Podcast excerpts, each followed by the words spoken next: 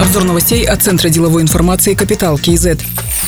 В законе оговорены случаи, когда госслужащие могут открывать счета в иностранных банках. В антикоррупционной службе пояснили, что запрет на открытие и владение зарубежными счетами вводят для государственных служащих, депутатов парламента и судей. Теперь при поступлении на должность они обязаны в течение шести месяцев закрыть иностранные счета. Для действующих госслужащих также отводится полгода на закрытие счетов. Запрет не коснется тех, кто работает за рубежом, находится в командировке, на обучении, стажировке либо лечении. Если госслужащий не желает закрывать счет в иностранном банке, он может уволиться по собственному желанию, отметили ведомстве ведомстве.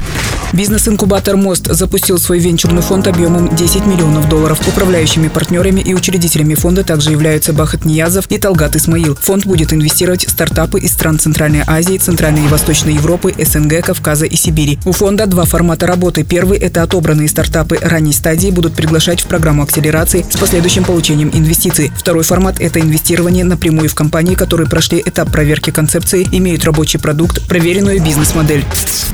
Российская торговая сеть «Пятерочка» все-таки намерена выйти на рынок Казахстана. Об этом сказал председатель агентства по защите и развитию конкуренции Серик Жумангарин. По его словам, планируется открыть 920 магазинов в течение нескольких лет. Также сеть намерена построить на территории России большие оптово-логистические склады. И под угрозой окажутся казахстанские распределительные центры, которые намерено развивать Министерство торговли и интеграции, поскольку изменятся товарные потоки, сказал Серик Жумангарин.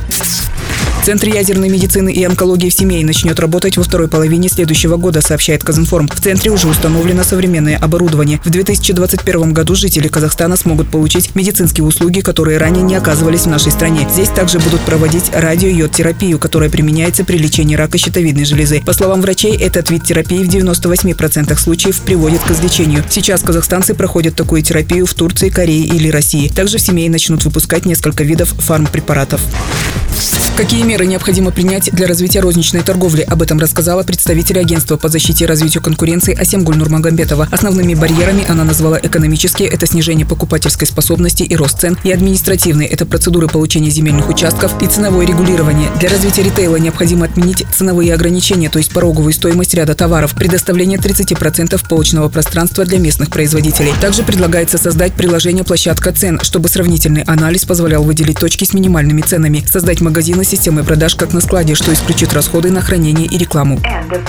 Другие новости об экономике, финансах и бизнес-истории казахстанцев читайте на Капитал Киезет.